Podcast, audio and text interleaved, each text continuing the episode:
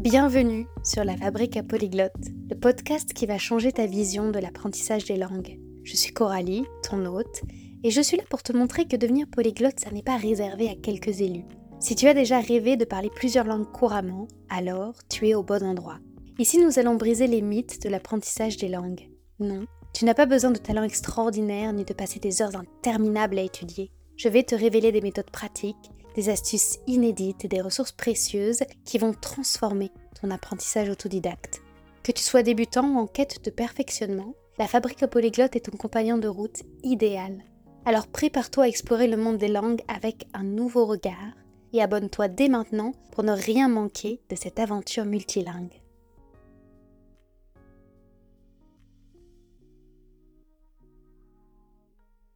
Aujourd'hui, on s'attaque à une question, j'allais dire épineuse, en fait, pas vraiment.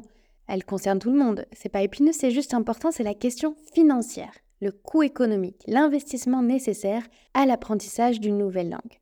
Et comme le dernier épisode, il portait sur la planification d'un plan de langue pour 2024, ça m'a semblé légitime de continuer sur ce sujet parce qu'il va impacter votre plan de langue. Et je fais pas seulement cet épisode parce que ça pourra vous aider à mieux planifier vos apprentissages, que ce soit en 2024 ou en 2025 ou en 2026, mais parce que j'ai été assez marquée par les commentaires que j'ai pu lire sous les vidéos de promotion de l'école en ligne Immerse, Immerse avec l'accent français. On avait reçu Trisha de Immerse récemment. Et bref, l'établissement propose une formule à 25 dollars par mois quand on prend la formule avec engagement sur 6 mois et 35 dollars sans engagement. Formule qui donne droit notamment à des cours de groupe avec un professeur en ligne de manière synchrone et surtout de manière illimitée. Et quand on connaît le coût des cours privés en ligne, on se dit juste waouh. Mais les commentaires que j'ai lus sous la publicité, c'est plutôt rendez l'argent. Comment osez-vous demander un code de carte bleue pour un essai de 15 jours? Si vous voulez vraiment faire mieux que Duolingo, payez les gens parce que Duolingo c'est gratuit. Comment osez-vous proposer un abonnement à 35 dollars? C'est n'importe quoi, etc., etc. Donc vraiment des contenus qui portent tous sur le coût qui est annoncé alors, si on va sur leurs autres contenus qui sont euh, postés sur leur réseau hors pub, c'est pas du tout le genre de commentaires qu'on y retrouve, mais comme c'est la première réaction qu'on peut lire sous leur contenu publicitaire, ça m'a semblé important de faire le point pour qu'on ait une vision globale et équilibrée de c'est quoi gratuit et surtout gratuit, c'est pas égal à la qualité. Un produit n'est pas bon parce qu'il est gratuit, il est bon pour d'autres raisons. C'est quoi cher C'est quoi pas cher C'est quoi les critères pour le savoir?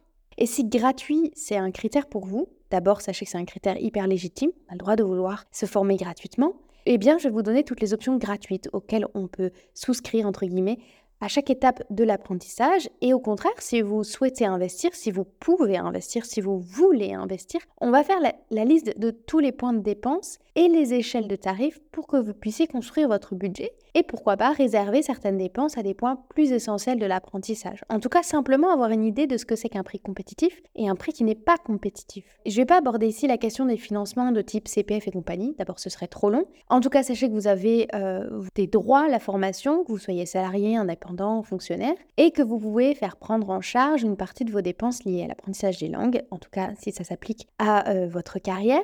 Ici, c'est pas le sujet. Ici, le sujet, c'est de se dire, c'est quoi le coût des choses en matière d'apprentissage des langues. Est-ce que vous connaissez le triangle QCD en français? Q pour qualité, C pour coût et D pour délai. Ce triangle, il est utilisé dans le domaine de la gestion de projet ou dans le domaine des services pour communiquer le fait qu'un projet ou service, il ne peut pas être à la fois rapide, donc avoir un délai court, peu cher, donc avoir un coût faible, et de bonne qualité. Ce qu'on dit en général, c'est que si on choisit quelque chose de rapide et pas cher, on a une perte de qualité.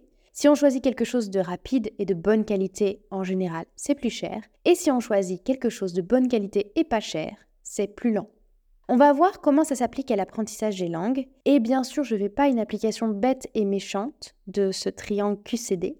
Parce que oui, j'en connais les limites, c'est une grille de lecture un petit peu sommaire. Et donc, plutôt que de l'utiliser comme ceci, je vais m'appuyer sur un article que j'ai trouvé, qui est écrit par un dénommé Benek Lizewski, un designer néo-zélandais. Il a écrit un article que je trouve très intéressant qui s'appelle The Big Lie of Good, Fast, Cheap, parce que en anglais, ce triangle QCD devient Good, Fast, Cheap. Et on va commencer par analyser l'apprentissage des langues avec les réflexions de Benek, que j'appellerai par son prénom, non pas parce que je le connais ou qu'il est connu, mais simplement parce que je trouve son nom de famille complexe à énoncer euh, pour moi. Le premier point de Benek, c'est Good shouldn't be optional. Bon, ça ne doit pas être optionnel. On ne peut pas se passer de la qualité. Comment est-ce que ça s'applique à l'apprentissage des langues? Parce que si c'est vrai, pour un bon nombre de choses, où on ne peut pas se passer de la qualité. Si on construit une maison, on va pas pouvoir se passer de la qualité. Si on construit, euh, je sais pas, quelque chose où la vie des gens est impliquée, c'est difficile de se passer de la qualité. Mais son point n'est pas une vérité universelle pour autant. Et pour l'apprentissage des langues, j'ai envie de commencer par une petite anecdote. Je vais vous parler d'un déjeuner d'affaires que j'ai eu en Sicile. Bon, en fait, le lieu, il n'importe pas du tout.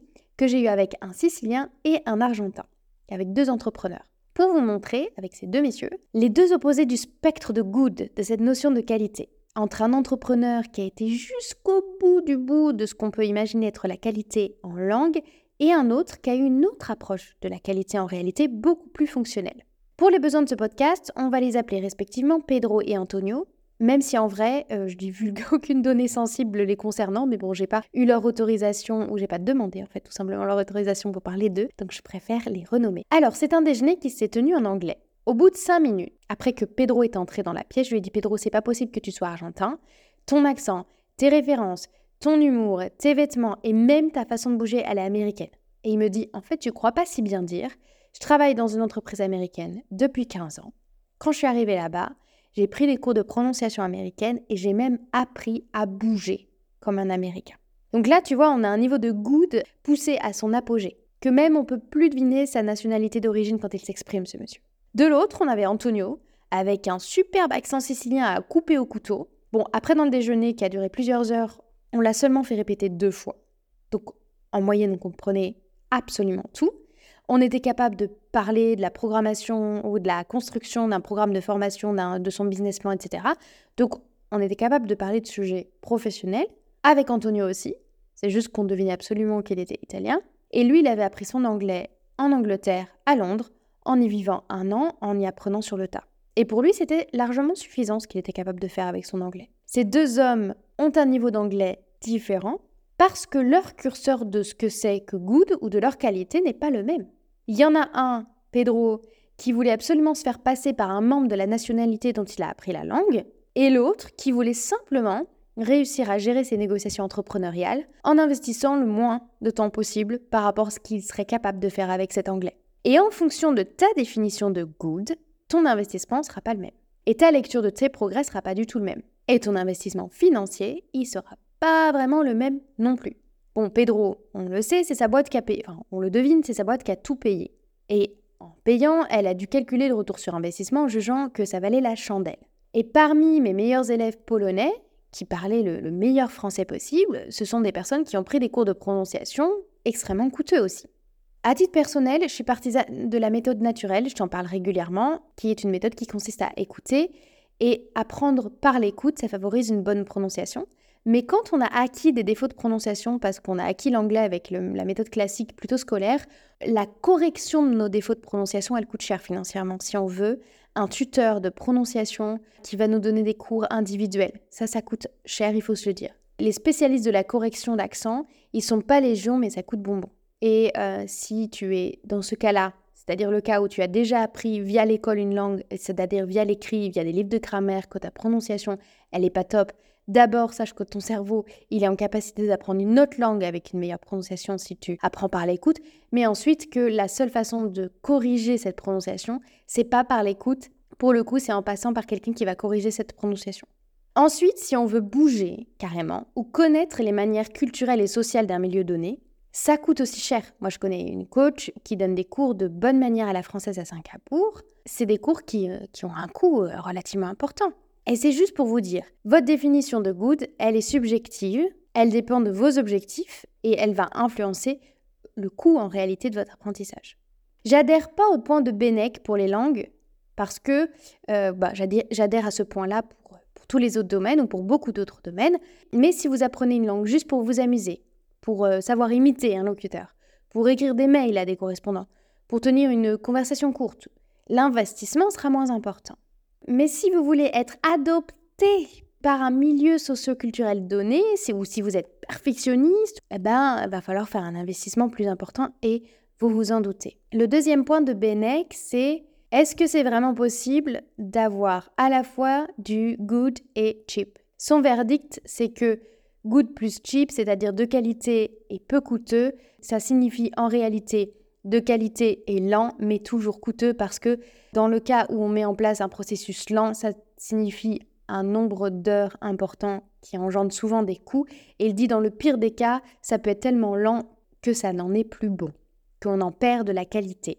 Donc lui, il met en doute le fait que on puisse avoir à la fois de la qualité et à la fois engager peu de coûts. Encore une fois, la qualité, ça va dépendre de vous, de vos critères, mais j'ai envie de vous parler d'Emilie. Cette fois-ci, je ne transforme pas son nom. Je vous donnerai même le lien de son compte Instagram dans la description de cet épisode.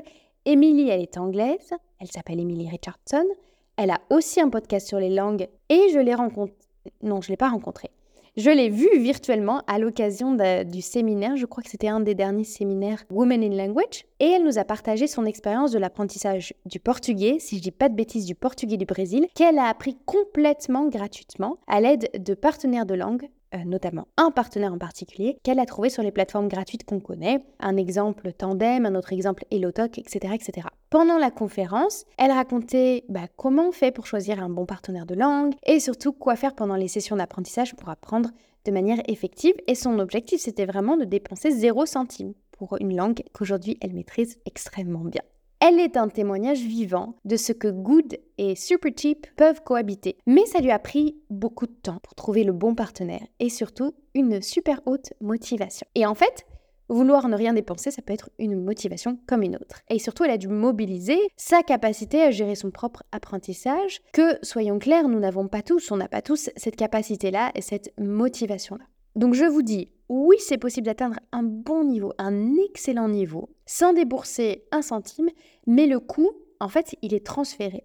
Il y a une très chouette vidéo de Pierre du Monde des Langues qui s'intitule Le vrai coût des langues, qui parle de l'investissement en temps et en énergie que requiert l'apprentissage d'une langue. Et l'épisode de la Fabrique à Polyglotte numéro 2 avec Lucas Sadurni de Mosalingua, il était un peu dans cet esprit. Avec son titre Apprendre les langues en vérité, il parle du fait qu'on ait besoin de mobiliser ou du temps ou de l'énergie, enfin souvent et du temps et de l'énergie pour apprendre une langue, même si on investit peu financièrement parlant. Donc c'est le moment d'être honnête avec soi. Est-ce que je suis capable de me dégager du temps? Est-ce que je vais pouvoir passer du temps à trouver des ressources gratuites? Est-ce que je vais pouvoir adapter mes ressources en fonction de mon niveau et donc les adapter en permanence? Est-ce que je vais avoir envie de mobiliser du temps pour trouver un partenaire de langue qui ait les mêmes sujets de conversation que moi, qui ait le même niveau que moi, qui ait les mêmes objectifs et surtout les mêmes disponibilités en termes d'emploi du temps? Est-ce que je vais trouver le temps de changer de partenaire de langue si celui-ci change ses disponibilités d'emploi du temps et que ça fait en sorte qu'on puisse plus travailler ensemble? Moi, j'ai pas envie de dire le tout gratuit c'est mauvais,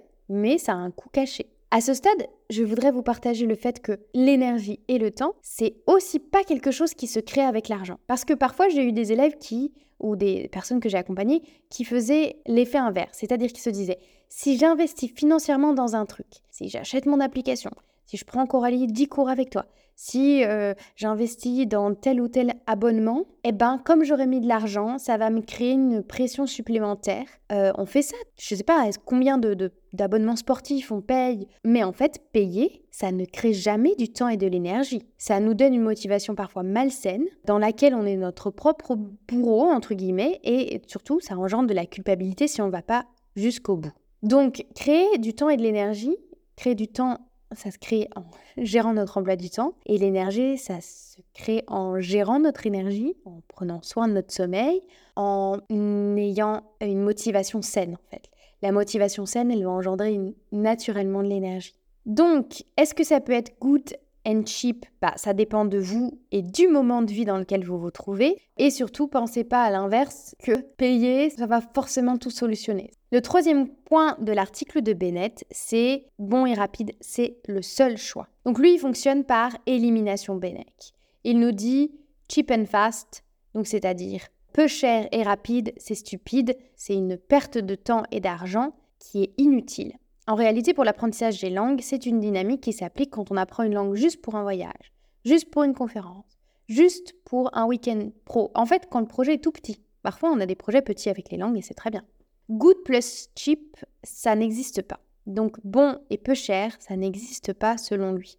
Ça existe, moi je vous dis, ça existe pour l'apprentissage des langues, mais les coûts sont transférés en temps et en énergie. Fast plus good, euh, c'est pour lui l'unique chose qui vaille la peine, c'est-à-dire rapide et bon. C'est ce qu'on cherche à 80%, mais on a vu, on peut avoir d'autres objectifs. En tout cas, c'est le meilleur argument de vente qui est utilisé. C'est un argument marketing qui est martelé partout. On l'a vu, ce qui est vendu le plus cher, c'est les formules qui vous permettent d'apprendre plus vite. En tout cas, voilà, c'est un super argument marketing qui est beaucoup utilisé. Avant de vous détailler les pôles de dépenses qui vont vous permettre d'aller plus vite justement, j'aimerais on s'arrête un peu sur cette notion de cheap, de peu cher, de gratuit qu'on vient de retirer de l'équation. C'est une notion qui est très ancrée et qui a selon moi deux origines. D'abord le fait que, pour reprendre euh, les mots de la page éducation.gouv.fr, la gratuité de l'enseignement a été une patiente conquête de l'école républicaine et demeure un enjeu financier considérable. Donc c'est une culture de l'éducation gratuite qu'on a très très fort en France. D'autre part, parce que l'Internet avant les années 2010, il a été complètement basé sur la gratuité. On a ensuite vu apparaître des applications et des services qui proposaient un modèle freemium, premium, soit un peu de gratuit, un peu de payant au tout début avec un service gratuit de qualité comme Spotify par exemple, et maintenant les applis dégradent entre, guillemets leur service gratuit pour en faire un simple aperçu de leur service payant et convertir une grande partie de leurs utilisateurs en clients. Et nous, on a gardé cette mentalité du Internet tout gratuit de l'accès à la connaissance tout gratuit. En fait, je vais rajouter trois autres raisons qui font qu'on a du mal à payer pour apprendre. Donc je le disais, il y a cette culture de l'enseignement républicain gratuit. Ensuite, cette culture de l'Internet gratuit. Et ensuite, troisième point, et le premier de ces trois autres points que je vais citer, c'est on a une mauvaise compréhension de ce que c'est qu'apprendre une langue. Puisqu'on l'associe à cette connaissance gratuite, mais apprendre une langue, ça n'est pas acquérir de la connaissance, c'est de la pratique. Et on vit dans une nouvelle économie de la connaissance qui a beaucoup changé, où on a beaucoup de choses accessibles. Mais acquérir une compétence linguistique, ça n'est pas bénéficier de connaissances. Autre point, on n'est plus habitué à en chier un petit peu. On est dans une culture, au moins pour l'Occident, où on est fort attaché à tous nos droits, pas beaucoup à nos devoirs. J'ai droit à l'éducation, j'ai droit à ça, je vais protéger mes droits. Et on oublie ce qui va avec les droits en réalité. Un exemple symptomatique que j'ai beaucoup vu pendant ces vacances de Noël, un des membres de ma famille Mais euh, Spotify avait un, compte gratuit. On n'a pas tous ces comptes payants. Bref, un compte gratuit. On met de la musique. Arrive un moment où il y a la pub. Et là, c'est oh là là, c'est quoi cette pub qui fait chier? Ça fait chier vraiment. Hein. Mais pourquoi ça fait chier En fait, Spotify, c'est une entreprise. Elle a des employés. C'est toi qui utilises le service de Spotify. Personne t'y oblige. Ce à quoi tu accèdes gratuitement, tu devrais en être plutôt content en fait. Parce que si 100% des utilisateurs ne payaient pas, l'entreprise, elle pourrait pas tourner. Et elle développe des choses. Et c'est une entreprise qui cherche la rentabilité en réalité. Et en quoi un compte sans publicité, il t'est dû C'est pas un service public. On attend autre chose d'un service public, ça oui, bien sûr. On attend autre chose de ce pourquoi on paye en réalité, puisqu'on est un contribuable, on contribue à mais, mais là, c'est pas un service public, c'est une entreprise privée qui cherche la rentabilité. Tout ce qu'elle a développé, tout ce qu'elle a mis en place, en quoi ça t'est gratuitement dû? Pour reprendre ce principe de l'école gratuite de la République, ceux qui performent le plus dans cette école gratuite, c'est ceux qui bénéficient d'un solide accompagnement à la maison. La maman, la nounou, le papa, il y, y, a des membres qui sont présents pour aider aux devoirs, il y a un patrimoine culturel hérité dans la famille ou dans l'entourage. Ça va aider les enfants ou les adolescents à mieux réussir. Donc il y a des coûts cachés qui permettent en réalité une meilleure performance dans ce modèle gratuit. Je ne vais pas m'étendre plus sur la sociologie de l'éducation, de l'école, mais sachez qu'il y a également un transfert des coûts dans tout ce qui est gratuit. Rien n'est véritablement gratuit en réalité. Donc, si tu ne veux absolument pas payer pour ton apprentissage des langues, tu as un désir absolument légitime, mais il ne doit pas t'aveugler sur ce que tu cherches et ce que tu peux utiliser comme support gratuit et quels sont les coûts cachés que tu vas devoir quand même payer. Qu'est-ce qui coûte de l'argent en réalité? Il y a plein de choses qui peuvent coûter de l'argent. Nous, à la Fabrique à Polyglotte, par exemple, on a créé une boîte à outils numérique pour que tu puisses gérer ton apprentissage autonome à la maison avec la méthode naturelle celle qui se base sur l'écoute et qu'on évoquait un peu plus tôt. Mais tu as des tas de supports possibles.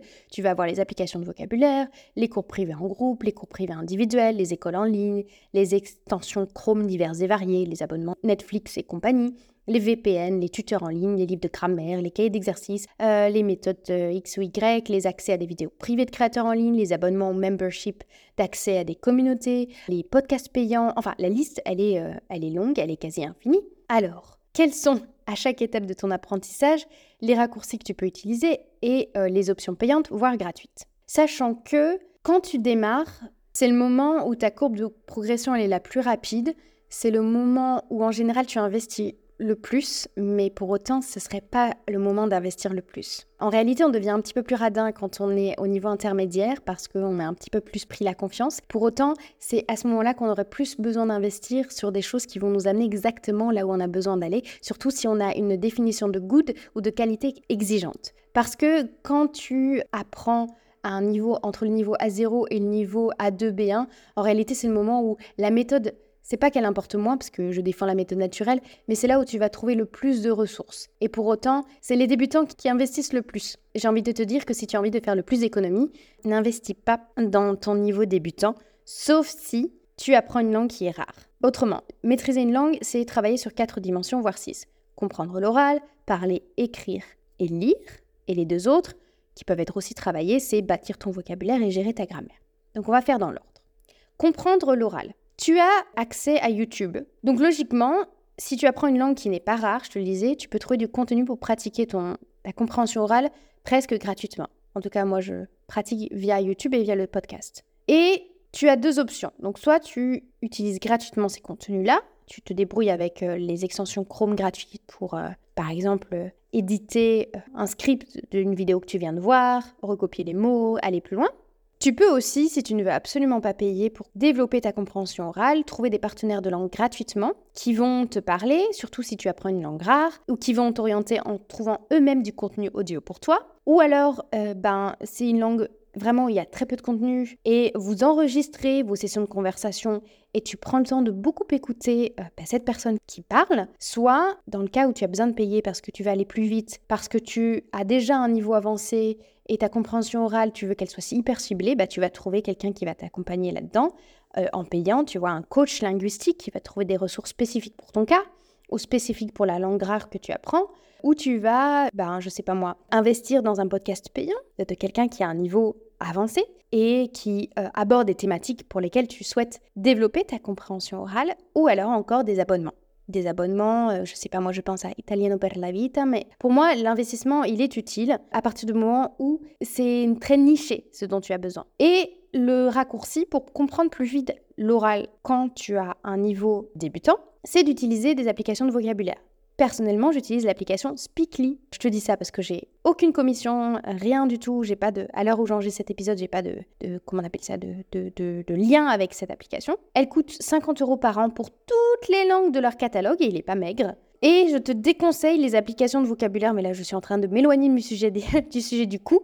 J'ai pas envie que tu perdes du temps. Des applications qui t'apprennent du vocabulaire un peu what the fuck, qui n'est pas utilisé par les natifs, qui est pas authentique et qui t'apprend pas euh, dans des phrases. Parce que Speakly, l'avantage, c'est qu'ils t'apprennent euh, du vocabulaire dans des phrases en contexte. Parler, honnêtement, pour moi, c'est le pôle de dépense le plus important. C'est de trouver des moments de pratique linguistique. Il y a toujours moyen, évidemment, de ne rien débourser, en utilisant des applications pour trouver des partenaires de langue, ou alors même tu connais toi des locuteurs de la langue que tu apprends dans ta ville, dans ton entreprise, et tu peux trouver un moyen de... Tu peux toujours trouver quelqu'un pour parler, pour développer euh, cette pratique-là orale. Sinon, il va falloir passer par des tuteurs en ligne via des plateformes comme Italki ou Preply, ou alors des euh, personnes que tu rencontreras en direct via leurs réseaux sociaux, que ce soit des tuteurs ou des professeurs euh, diplômés. La différence entre tuteurs et professeurs, c'est que les professeurs ont fait des études et les tuteurs ont peut-être un parcours un peu plus autodidacte. Dans la version pas chère, voire gratuite, tu peux avoir des clubs de langue toujours dans ta ville, dans ta MJC. Tu peux rencontrer, voilà, tu peux aller au forum des associations de ta ville et faire des rencontres. Quand tu débutes, je te disais, c'est pas le moment d'investir au max parce que euh, tu trouveras euh, toujours quelque chose. Euh, tu peux même aller sur Meetup et trouver des moments d'échange linguistique gratuits, sauf évidemment, comme je te le disais, dans le cas où tu apprends une langue rare. Si comme, voilà, j'ai eu un élève qui était muté dans un autre pays, dans un poste de manager, et qui devait gérer du personnel et surtout des réunions dans une autre langue. Et là, il avait des enjeux super importants parce qu'il allait devoir obtenir le respect d'une équipe pour laquelle il n'avait pas les mêmes codes culturels. Et donc là, il investissait avec moi dans des cours privés parce que l'investissement, enfin surtout l'enjeu, plus que l'investissement, il était grand. Donc mesure un petit peu à quel point l'enjeu est grand, où est-ce que tu peux te passer d'investir de, dans des cours très coûteux? Lire. Lire, c'est un pôle euh, où on n'a pas généralement besoin de faire un investissement important parce que on peut trouver des ressources à lire euh, partout sur internet sauf encore une fois si tu apprends une langue rare. Après tu peux trouver des livres d'occasion dans une autre langue, tu peux faire des trocs de livres gratuits avec des partenaires de langue. En fait avec un peu de créativité, on a toujours le moyen de choper du bouquin pour quasiment rien. Tu as des applis, tu as des, euh, des articles de blog, en fait tu as tellement de ressources à lire parce que tu peux même tu sais travailler la lecture dans d'autres situations, euh, par exemple en générant le script d'une vidéo que tu as écouté. Euh, voilà, c'est le pôle pour lequel j'ai jamais trop dépensé, c'est le pôle pour lequel tu peux évidemment te faire plaisir. Il n'y a pas de limite en réalité. Mais c'est plutôt quelque chose que tu peux intégrer à d'autres dépenses. Tu peux l'intégrer à ta dépense d'application de vocabulaire, tu peux euh, l'intégrer à ta dépense en temps que tu passes à décrypter des vidéos. Et ensuite, autre dimension, l'écriture. Pareil, c'est quelque chose pour lequel tu n'as pas forcément beaucoup d'investissement à faire, sauf si l'écrit est important, toi, dans ton utilisation de la langue. Mettons que tu veuilles devenir un auteur qui écrit des livres directement en anglais, là tu vas te faire accompagner évidemment. Tu peux la développer gratuitement avec des outils en ligne comme ChatGPT, tu peux journaler gratuitement, tu peux trouver encore une fois un partenaire de langue qui va corriger tes écrits, ou tu peux toujours combiner cette dimension avec ton accompagnement avec un tuteur en ligne. Bref, Coralie, ça coûte combien? Voilà, c'est la question brûlante que tu te poses actuellement. Les cours en individuel en ligne, ça coûte en moyenne 20 euros de l'heure. Les cours individuels en présentiel, ils peuvent coûter un peu plus cher, 30 euros de l'heure. Si tu trouves un professeur en ligne qui vit en Orient, enfin qui vit dans un pays dont le coût de la vie est inférieur au tien, bah, il peut descendre ses tarifs. Si cette personne a des tarifs très bas alors qu'il vit en Europe, euh, c'est quelqu'un qui est dans une situation précaire et j'opte rarement pour ce cas-là.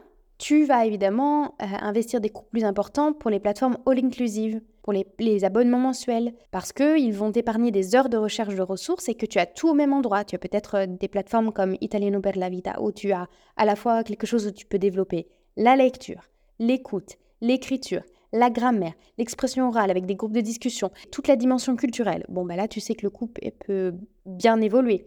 Les memberships en général, ça va de 15 euros par mois à 50 euros en fonction de tout ce que tu retrouves dedans. Ensuite, tu vas avoir les applications. Les applications, elles ont euh, des coûts divers et variés, entre 5 et 25 euros par mois. Et tu peux pas comparer 25 euros et 25 euros. Il faut vraiment que tu regardes ce qu'il y a. 25 euros par exemple dans une application qui gère juste son vocabulaire et 25 euros dans une application avec des cours en ligne en direct avec quelqu'un qui te permet de pratiquer en conditions réelles, ça n'a rien à voir. Sachant que le meilleur investissement, c'est toujours celui qui te rapproche de ton objectif à toi. Peu importe si il est différent de la voisine. Un autre critère à prendre en compte, c'est à quel point ça me plaît. Parce que choisir une application uniquement par son coût alors que, bah, je sais pas moi, elle a une interface un petit peu limitée, l'ergonomie de l'application est très complexe, qui fait que finalement ça va causer plus d'abandon qu'autre chose, c'est pas euh, non plus une bonne stratégie à long terme. Donc un autre critère, c'est à quel point j'ai envie d'utiliser cette application, ou ce support, ou cette plateforme, ou cet abonnement. À quel point ça me rend heureux ou heureuse, à quel point ça me motive, à quel point ça participe de mon engagement à long terme avec cette langue. Ce que je fais personnellement en premier lieu quand j'ai terminé un budget, c'est de me poser la question de combien, en global, je peux investir par mois pour cette langue.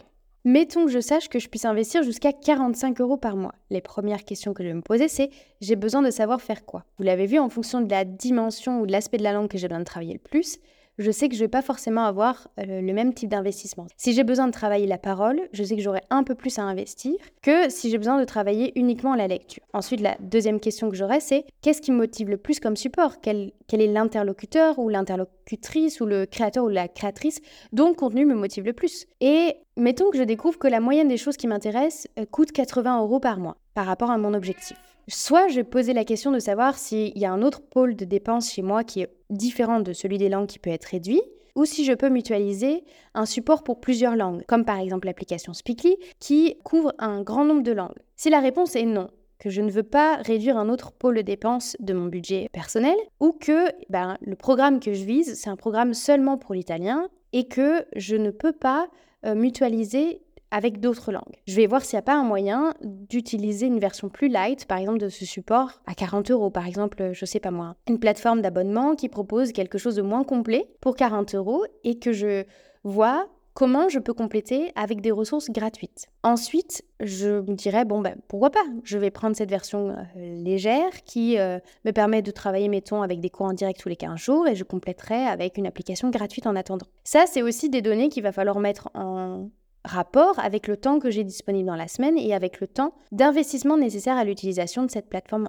Ce qui fait que je vous réponds avec plus de questions que de, que de, que de plans personnalisés qui vous conviendraient à tous, parce que en fonction de vos objectifs, en fonction du budget, en fonction de qui va être important pour vous de développer en 2024, vous n'allez pas avoir les mêmes approches. Donc c'est pour ça que cet épisode est aussi long et que je ne peux pas tout résumer en un seul PDF téléchargeable qui vous donnerait une liste de choses à faire qui fonctionnerait pour tous. En tout cas, avec cet épisode et le précédent, vous avez matière à créer votre plan d'apprentissage sans débourser un sou. Si vous tapez Language Learning Plan sur Google, vous aurez aussi tout un tas de vidéos en anglais pour vous inspirer. Et si vous voulez qu'on fasse ça ensemble, j'ai débloqué des créneaux en janvier pour ça. Je vous propose de vous accompagner pour la création de votre plan de langue en suivant la méthode que vous avez pu écouter dans le dernier épisode. Si vous souhaitez réserver votre consultation, vous avez le lien dans la description de l'épisode. Attends, il y a deux petits conseils que je voulais te donner que j'avais oubliés. Allez, je te les mets à la suite l'un de l'autre. Pourquoi un plan de langue, c'est encore plus important quand on veut miser sur le gratuit? Parce que tu vas devoir développer une capacité hyper importante pour toi, c'est de savoir si cette ressource ou ce truc que tu fais qui n'est pas forcément une ressource, ça t'aide à apprendre une langue ou pas. Un exemple courant que j'ai vu, c'est une mauvaise utilisation des réseaux sociaux. C'est pourquoi j'avais fait un épisode uniquement sur les réseaux sociaux. Il y a, un succès phénoménal sur les petites vidéos où ta euh, personne te dit c'est quoi ça? What this C'est en général en anglais. Et après, il te donne la réponse. Un bolígrafo. Petite vidéo très courte de vocabulaire qui, à moins que tu t'acharnes à répéter les mots, ne te servent pas en général. Donc, quand tu fais un plan de langue parce que tu as décidé d'utiliser des ressources gratuites et que tu peux pas laisser les choses au hasard, mais il faut développer cette capacité de se dire OK, je traque un peu mon temps, je suis un petit peu ce que je fais, je note quelles euh, activités j'ai décidé de faire. Une autre chose à mesurer, c'est aussi, parce que quand on parle de dépenses, il faut qu'on parle de retour sur investissement, quel est le coût de l'opportunité à laquelle je m'ouvre quand j'apprends des langues? C'est un coût à prendre en compte uniquement si c'est très clair uniquement si vous savez exactement l'opportunité que vous allez avoir. Parce que si cette notion n'est pas claire, elle va pas beaucoup vous servir. Par exemple, on sait qu'une personne qui a plus de langues sur son CV, a un meilleur taux d'employabilité, peut être mieux payée, mais en réalité, si dans votre secteur, euh, c'est pas le cas, si ça devient quelque chose de flou, c'est pas un moteur qui vous, qui vous portera. Donc ça, c'est vraiment à prendre en compte que si vous savez exactement quelle opportunité vous cherchez, et si on vous a dit, ben voilà, euh, tel poste tu l'auras si tu parles telle langue, ou, euh, ou si vous savez que dans votre ville, ils recherchent des personnes qui ont telle capacité linguistique. Voilà, le, coût, l'opportunité, c'est quelque chose qui peut rentrer en compte et qui peut ne pas être pris en compte aussi si ça nous apporte que des données abstraites, voyez. Merci d'avoir écouté cet épisode de la Fabrique à Polyglotte jusqu'à la fin. J'espère sincèrement qu'il a été enrichissant pour toi. Si c'est le cas, j'ai une faveur à te demander. Pour soutenir notre communauté polyglotte grandissante, pourrais-tu prendre un instant pour attribuer 5 étoiles à ce podcast sur ta plateforme d'écoute et le partager autour de toi? Ton soutien, c'est la clé de la longévité de ce podcast. Je te remercie chaleureusement pour ce geste et en attendant notre prochain rendez-vous, je te souhaite d'incroyables conversations en langue étrangère mais surtout, reste curieuse, reste curieux.